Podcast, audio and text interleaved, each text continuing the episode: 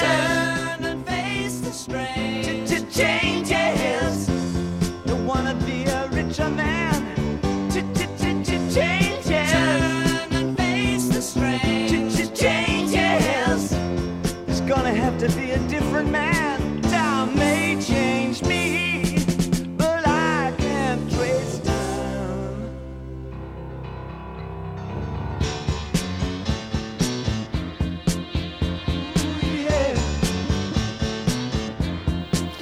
Anatomía de las locuras, el espacio que dedicamos eh, al doctor Carles, al que ya le pido hoy perdón por anticipado porque vamos de cabeza con esto del tiempo y le he restringido eh, eh, de manera imperdonable eh, los minutos, pero el tema es tan interesante y tan concreto que seguro que nos aprovecha, que es de lo que se trata. Seguro que nos aprovecha ese tiempo. Doctor, bienvenido, muy buenas tardes. Buenas tardes, Jacinto, buenas tardes. Me gusta mucho esto, esto que has titulado. No te sientas culpable cuando digas no. Ahora nos explicarás por qué es bueno no sentirse culpable, pero por ejemplo, eh, mm, yo me cuento entre esas personas a las que nos cuesta trabajo decir que no. Intentamos, en la medida de lo posible, pues bueno, pues intentar llegar a todos lados y satisfacer las necesidades de aquel que te lo, que te lo pide. Mm, ¿Por qué no, no es bueno esto? ¿Por qué no es bueno intentar eh, satisfacer a todo el mundo? Mira, Jacinto, pues antes de empezar te voy a decir que es esto es un no es una un, un homenaje a un libro que se llama Cuando digo no me siento culpable, es uno de los mejores libros que existen de, lo, de eso que se llama autoayuda. Ujú. Échale un vistazo Venga. y, y- Vale. y, y- y podrás sacar algún aprendizaje. Sí. No, mira, el, el- el- la capacidad de decir no mm, con el lenguaje hablado en el- con el lenguaje en general es una capacidad prácticamente mm, única en el ser en el ser humano. El- la educación consiste en frustrar al sujeto. La educación en el sentido amplio del término en que aprenda a decir no en que su necesidad o su deseo no es ley que se puede aplazar etcétera etcétera. Esto que vale para el para el individuo vale también para las relaciones. Si no nos convertimos en peleles del destino en no, no tenemos voluntad, no somos capaces de decir eh, esto es lo que quiero y esto no es lo que no quiero. Hay que decir las cosas, hay que el decir no no significa ser un eh, agrio ni amargado, hay que decirlo con educación, con una sonrisa y con un razonamiento y no pasa, no pasa absolutamente nada. Como sí que pasa si le decimos a todo que sí. A todo que sí llega un momento donde eh, uno no puede ser del Betis y del Sevilla al mismo tiempo. Al final, pues no sabemos muy bien ni quién somos nosotros, ni y nos genera esa sensación de duda interna, de culpa y de malestar. ¿Mm? Sí, hombre. eh, ser, ser un veleta para satisfacer a todo el mundo, no. Me refiero eh, decir, bueno, está en mi mano eh, pues hacer tal cosa o tal otra porque, en fin, le viene bien a esta persona que me lo ha pedido, pues voy a intentar hacerlo. Eh, esto es quizá a, a lo que yo me refería, pero claro, llega un momento que, que hipotecas también parte de tu vida intentando, bueno, no sé, no sé si eso es así o no, pero mirar un poco más, mirarte un poquito más el ombligo, ¿no? En ese sentido.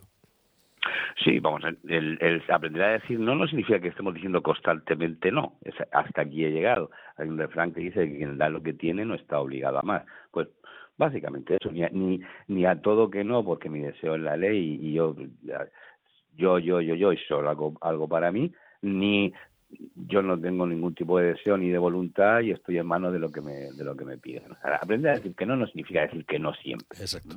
Bien, eso está claro. Creo que hay un autor que me citas aquí, eh, Bateson, ¿no? Bateson, que, que habla de, de- Hay un libro que se llama Pasos hacia la ecología de la mente, que me parece un, un concepto precioso, eso de una mente ecológica, me parece que está muy bien, que es eh, que la capacidad de decir no, además, es lo que nos diferencia de los animales, esa intención que el hombre tiene que el animal no. Sí, miren, yo lanzo una pregunta. ¿Cómo un perro le dice a otro perro no? ¿Cómo, es lo- cómo, cómo le dice no, no quiero, no, no quiero que juegues conmigo, no quiero que estés conmigo? Eh, Lo dice o bien mediante la agresividad, o mediante el, el ladrido, o el, ataque, pero es una, una manera muy física, muy eh, agria, muy amarga, muy conductual, de, de- de decir, bueno, la capacidad de decir no quiero esto o no me gustan las cebollas, mm, yo no sé eso como un animal lo puede lo puede expresar, eh, lo que estaba diciendo, el, el- bajo mi punto de vista, el, fundamento de la cultura humana es el decir el no. Decimos no a la violencia y la delegamos en el Estado. Decimos no a, a, la justicia la delegamos en el Estado. Eh, o decimos no a determinadas cosas lo delegamos en el grupo, en la comunidad o en, aunque pero es la, es la fundamental, eso es esencialmente humano, eso no hay ningún otro, no hay ningún otro, no hay ningún otro bicho que, que lo pueda decir. ¿Mm? Eso está bien. Y eso además nos lleva a hablar de otro concepto como es la frustración, eh, una capacidad en realidad que tenemos también los humanos, que es de frustrarnos, eh, si hay una renuncia, algo que necesitamos, o de frustrar a, otro, ¿no? a través de, del lenguaje, algo también específicamente humano. Pero, y aquí es donde entramos en, el terreno de, quizá de la psicopatología, pero no en todos los humanos. Hay trastornos que te impiden tener esa capacidad, ¿no? O todo lo contrario, o que está constante, o, por, por, defecto o por exceso. Hay una, hay un psicópata que tiene una muy baja tolerancia a la frustración. Cualquier dificultad, cualquier cosa que sea una negación o una imposibilidad o, una curva eh, a la hora de eh, llevar a cabo lo que él desea en ese momento, no lo tolera, eh, tiene una muy baja eh, tolerancia a la frustración y va a actuar como, pues si me permite, como un animalico, atacando, atacando y saltándose la norma. Quiero, es una barbaridad, pues quiero sexo, no, pues va a ser que sí y obligo atacando y utilizando la fuerza, la violencia, la sumisión, etcétera, etcétera. Y por, y por exceso sería lo contrario, gente que precisamente como esa incapacidad para mostrar sus deseos, pues está constantemente frustrado, pero está frustrado por lo contrario, porque es eh, mi deseo es el deseo del otro y lo que el otro quiera es lo que es lo que yo yo voy a hacer y me y, soy un soy un sumiso, pero en el fondo no no quiero realizar ese tipo de cosas, ¿eh? tanto por exceso como por defecto, tanto por decir a todo que sí, como por no tolerar que me digan que no, eh, genera psicopatología. O está, por lo menos, es un rasgo psicopatológico del obsesivo, que sería uno de los casos, que el que se siente siempre culpable cuando tiene que decir que no, porque tiene que decir a todo que sí, y el psicópata, que es todo lo contrario, que es a mí no me dice nadie que no, porque yo estoy por encima de y mi deseo es ley. Incluso eh, en el día a día, en, el trabajo, de, hay ciertas renuncias, que al fin y al cabo es decir no, y, el, delegar, ¿no? Cuando uno trabaja en equipo y estas cosas, pues delegar en el otro también parte de la responsabilidad. Por supuesto, por supuesto, pues sería, eh, no había pensado en esto que me acabas de decir, pero eso sería pues un narciso, un narciso que no, yo no puedo delegar en otro porque yo soy imprescindible, si no lo hago yo no lo sabe hacer nadie, yo lo hago mejor que nadie, y, y bueno, se podría mirar también como una incapacidad de decir que no, de reconocer de reconocer eh, las limitaciones que uno pueda tener. Eh, bueno, pues ese miedo, eh, ya lo decíamos al principio, lo, que ocurre es que nos genera un, intenso malestar, nos puede hacer realmente infelices, ¿no? Y con eso hay que tener cuidado. Sí, sí, vamos a ver, en, en clínica, en consulta, lo vemos constantemente. Constantemente hay gente que no sabe cómo pedir o no sabe cómo llegar a alcanzar sus sueños, sus fantasías o sus, o sus deseos, sencillamente porque tiene la duda o tiene el pudor o tiene el miedo que a lo mejor molesto al otro, que el otro sabe más que yo, el otro decide mucho mejor lo que me conviene y lo que menos me conviene.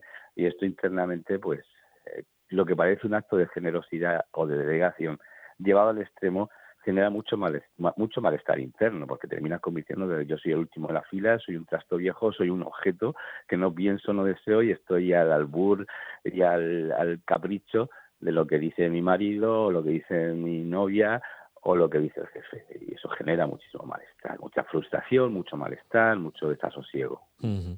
Antes hemos dicho que se puede decir que no de forma educada y con una sonrisa. Hay una palabra aquí que me llama la atención, es el razonamiento. Se puede decir que no. De, de hecho, yo creo que hay que decir que no de forma razonada, siempre, ¿no? Siempre, siempre.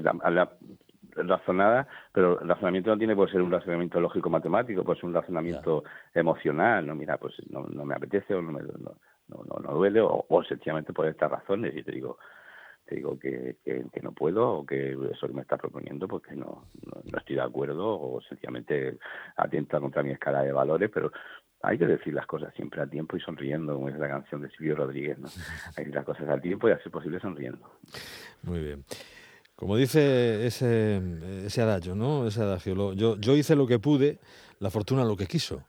Exactamente. O sea, uno tiene, uno tiene que hacer lo que, lo que puede hacer. Luego la fortuna, la vida, pues nos trae frustraciones, nos trae muchas cosas, muchas renuncias que tenemos que, que, que asumir, pero en principio uno tiene que hacer lo que, lo que pueda, de una manera honesta, de una manera digna, y si es que sí, es que sí, y si es que no, es que no. O sea, quien da lo que tiene no está obligado a más. Eso también es un buen refrán que me gusta utilizar. Quien da lo que tiene no está obligado a más. No te sientas culpable cuando digas no. No necesariamente eh, es malo decir no, sino incluso beneficioso, según nos explicaba el doctor Carlet Díez aquí en, en la radio del siglo en Anatomía de las Locuras. Una larga colaboración ya en el tiempo que no cesa y que cada vez cobra una mayor rele- relevancia. Le resarcirá usted de tiempo en la próxima, doctor. Muchísimas gracias. A vosotros, acordaros del libro. Venga. Cuando digo no me siento culpable, No aprenderán siento mucho de este culpable. libro. Muchísimas gracias. Un abrazo. Hasta luego.